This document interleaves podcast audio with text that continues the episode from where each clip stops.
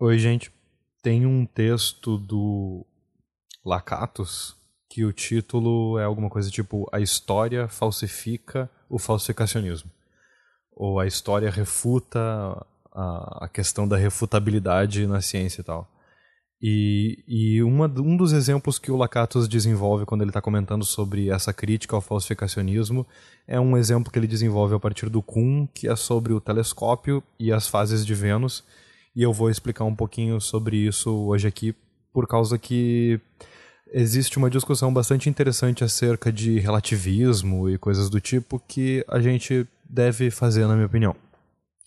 Uh, a ciência que é uma das coisas que eu estudei durante a minha dissertação, tipo a construção da ciência, a, produção dos fatos científicos, como algumas das minhas fontes teóricas falam e tal, a produção dos fatos, porque são fatos que são produzidos. Uh, o, existem várias formas de, de se aproximar e de tipo tratar essa, esse fenômeno que é a ciência surgindo, né? E com frequência os, os cientistas mais hard, assim, de ciências mais hard, tipo a biologia, por exemplo, no caso aqui nomeadamente uns caras tipo o Pirula, eles vão, tipo, se apegar muito em critérios conservadores para o que se considera ciência e às vezes alguns critérios que tentam se passar por conservadores, mas não necessariamente são. E um deles é o desenvolvido pelo Popper de falsibilidade ou de falsificacionismo. E a ideia do Popper, que é um austríaco que tipo andava com o pessoal tipo Mises e com essa turma assim mais tipo pseudo-anarquista, para usar um termo mais adequado para se referir a essa turma, a ideia do Popper era de que só poderia ser considerado ciência, e aqui estou falando super sem rigor, assim, porque eu também não sou nenhum especialista nesse assunto. Foi uma parte bastante importante da minha dissertação, mas não foi algo que eu estudei com muito critério e com muita atenção.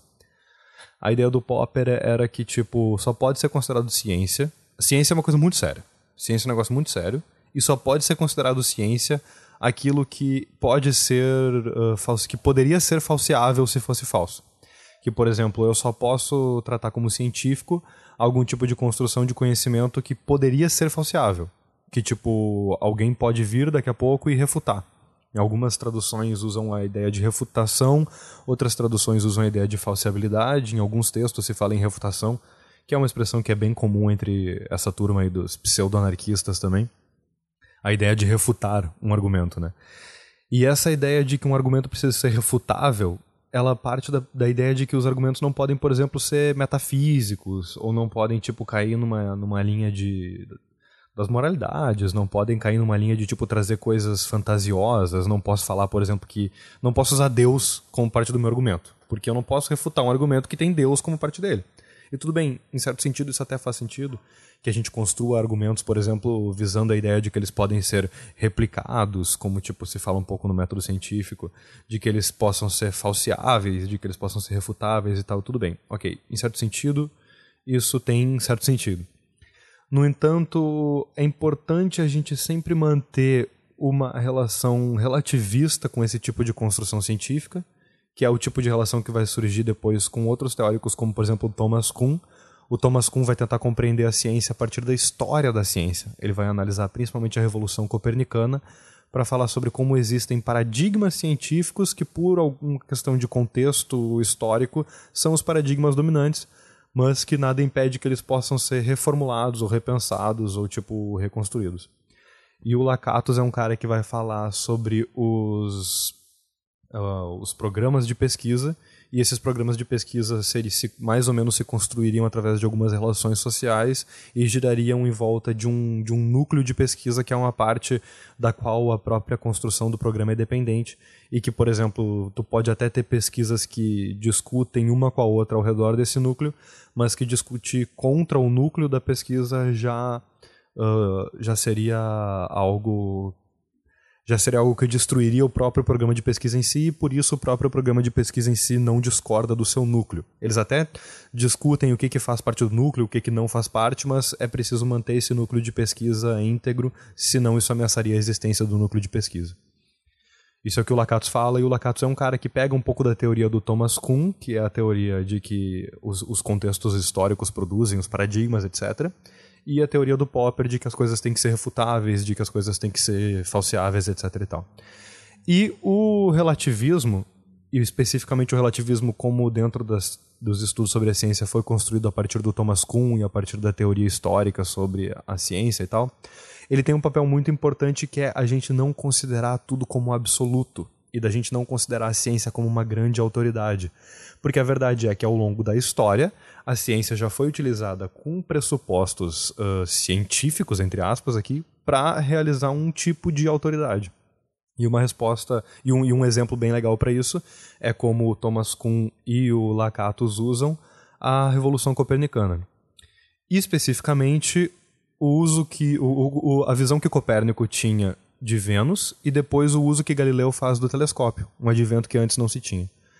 Antes da teoria copernicana, a teoria mais uh, estabelecida para como era o modelo do nosso sistema solar era a teoria chamada de Ptolomaica, que era a ideia de que a Terra não se movia, de que ela ficava no centro do universo e que todos os outros planetas giravam ao redor da Terra, cada um com uma órbita mais ou menos diferente, mais ou menos improvisada, para tentar com, tipo, para tentar a partir dessa ideia de que a Terra era fixa, compreender as observações que se fazia da realidade. A questão é que até Galileu resolver apontar o telescópio para o céu, que foi a grande diferença de, de Galileu para toda essa discussão, até o telescópio ser apontado para o céu, as observações astronômicas que se faziam, por exemplo, por um cara chamado Tycho Brahe, Tycho Brahe, eu não tenho certeza como se pronuncia, eram observações a olho nu. Existiam grandes equipes que faziam grandes cálculos matemáticos e grandes previsões e tinham tabelas astronômicas sobre quais seriam os movimentos dos astros e coisas do tipo, e eles conseguiam prever quando que ia acontecer um eclipse, ou conseguiam prever quando que onde que tal astro ia estar em qual posição em tal data, baseado em tabelas a partir do modelo ptolomaico. O modelo ptolomaico conseguia, tipo, cientificamente prever os movimentos dos astros e tudo mais. E todos esses movimentos eles eram observados a olho nu. Uh, o astrônomo ficava num, num observatório num lugar tipo distante, no alto de uma montanha, alguma coisa nesse sentido.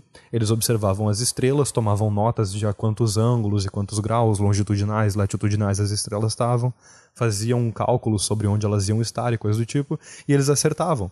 Ou seja, de certa forma eles eram científicos no sentido, por exemplo, de tu poder, de tu ter que reproduzir uma questão científica. No entanto, eles faziam tudo isso com o a priori de que a Terra estava no centro do universo e de que não se movia. Quando o Copérnico vem com um novo modelo, que também não era exatamente muito mais simples, era um modelo bastante complexo. Costuma-se dizer que o modelo de Copérnico era um modelo mais simples para explicar, mas não necessariamente. Ele só era um modelo mais inteligente em relação a algumas coisas específicas.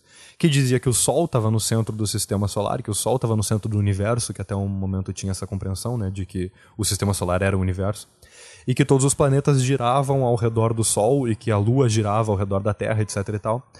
Quando o Copérnico vem com esse modelo e algumas pessoas começam a adotar esse modelo, várias autoridades científicas, dentre elas a Igreja, porque para a Igreja era interessante que a Terra fosse o centro do universo por causa que isso condizia com o modelo que Aristóteles tinha desenvolvido e que era amplamente aceito pela Igreja. A Igreja e Aristóteles e os filósofos gregos, etc., tinham uma relação, digamos assim, ideológica muito boa por causa da ideia de buscar uma verdade, de sair da caverna, essas coisas desse sentido.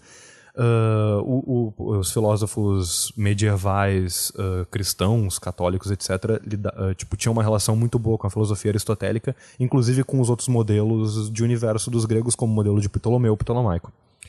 Quando Copérnico desenvolve esse modelo que afrontava algumas bases do conhecimento que a igreja estava desenvolvendo, do conhecimento que tipo fazia parte da igreja, que era o principal poder político da época, as respostas ao Copérnico, elas não vêm na base do tipo, ah não, Copérnico, você é do diabo. Elas não vêm na base do tipo, ah não, o Copérnico tem que ser queimado na fogueira porque ele é um satanista e ele tá, tipo, desrespeitando o dogma. Não, não é assim que funciona. A igreja vai contra Copérnico com argumentos científicos. A igreja discute contra Copérnico com argumentos científicos. Ela fala, por exemplo, que se a Terra realmente girasse, a Terra realmente não tivesse no centro do universo, quando eu jogasse uma pedra do alto de uma torre, a pedra não cairia exatamente embaixo de onde ela foi jogada. Essa pedra se desviaria um pouco da sua rota porque a Terra estaria girando. Olha, em certo sentido, isso faz sentido. É igual, por exemplo, os terraplanistas falando que, sei lá, uh, o horizonte é o fim da Terra, essas coisas assim. Em algum sentido, isso faz algum tipo de sentido. é possível tu utilizar da retórica, exclusivamente da retórica, para construir um conhecimento que é reproduzível, tem reprodutibilidade científica, para construir um conhecimento que também é por sua vez falseável e no entanto não é só por ser por ter reprodutibilidade científica e por ser falseável ou refutável que significa que ele é científico e que ele está certo. Um exemplo é uma pedra sendo jogada do alto de uma torre, cai exatamente embaixo de onde ela foi jogada. No entanto, isso não significa que a Terra não gire. E essa perspectiva, por exemplo, da igreja de sempre buscar uh, dialogar sobre essas coisas científicas sempre foi uma. A, a, igreja, especialmente a igreja católica, que foi a principal durante a Idade Média, etc., sempre foi uma igreja que buscou discutir as coisas em termos científicos. Inclusive em termos de reprodutibilidade, em termos de falseabilidade, etc. No entanto, nem sempre ela estava certa. Às vezes ela estava certa, mas nem sempre ela estava certa. Um exemplo era em relação a, essa questão da Revolução Copernicana, como ela foi estudada por Kuhn e pelo Lakatos. Mas o mais interessante de todos, na minha opinião, é a questão das fases de Vênus. Uh, segundo o modelo copernicano, Vênus era para ser um planeta que, primeiro de tudo, se afastaria e se aproximaria da Terra, dependendo da fase da, da, da órbita que ele tivesse e que teria fases da mesma maneira que a Lua tem fases. Ele teria tipo um Vênus novo, um Vênus crescente, um Vênus decrescente, um Vênus cheio e coisas nesse sentido. E os astrônomos que observavam Vênus a partir do chão a olho nu não enxergavam nem Vênus se afastando nem se aproximando, nem Vênus uh, tendo fases crescentes ou decrescentes. E basicamente isso foi usado para refutar Copérnico e falar: olha, Copérnico, se a tua teoria fosse verdade, Vênus teria fases. No entanto, Vênus não tem fases, portanto, Copérnico, você está refutado. Uou, sabe? Tipo, não é bem assim que funciona por causa que depois, mais tarde, uma compreensão relativista, por exemplo, diria nesse momento, não, calma aí, galera. Uh, só o fato de Vênus ter fases ou não ter fases ainda não é o suficiente para discutir isso. Convenhamos que existem vários outros pontos da teoria de Copérnico que fazem sentido e, tipo, existem vários pontos da teoria ptolomaica que também podem ser igualmente refutados. Então, vamos com calma nessa loucurinha aí de ficar refutando todas as teorias e todas as pessoas e tudo que está acontecendo aqui, todo, tudo, todos os pequenos detalhes dessa discussão. Porque depois, quando Galileu apontou o telescópio para Vênus, ele descobriu que Vênus, sim, diminuía e aumentava de tamanho perceptivelmente através do telescópio, mas não olho nu, e que Vênus, sim, tinha fases. Em determinados momentos da sua órbita, ele ficava crescente, decrescente, Vênus novo, Vênus cheio, essas coisas nesse sentido.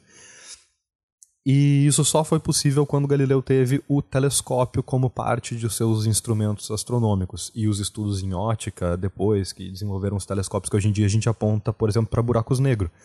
Até a gente apontar um telescópio, em certo sentido, um telescópio, porque não é exatamente um telescópio óptico, né? Até a gente apontar esse telescópio para um buraco negro e tirar uma imagem desse buraco negro, a gente ainda não tinha certeza sobre algumas questões acerca da teoria da relatividade. Então é normal que alguns adventos tecnológicos ou que alguns adventos, algumas experiências de pensamento que antes a gente não fazia, tipo, não estou nem falando estritamente da questão tecnológica, mas às vezes alguém vem com uma ideia radicalmente nova que ninguém tinha antes, e essa ideia radicalmente nova mostra como alguma coisa que a gente compreendia de uma maneira não necessariamente se dá daquela maneira, mas sim pode se dar de outra maneira. E é mais ou menos isso que a gente chama de relativismo científico. Não é a ideia de questionar tudo, questionar todos e que a teoria da Terra plana também pode estar certa ou não, mas é essa ideia de que a gente precisa olhar para a história da ciência em certo sentido para compreender algumas nuances de como se produzem esses fatos científicos, de que algumas questões de, por exemplo, como a comunidade científica aceita alguma coisa, quais são as tretas políticas dentro da comunidade científica, por exemplo, uh, o lobby que a indústria farmacêutica tem em cima da medicina e em cima da pesquisa em farmácia e coisa do tipo.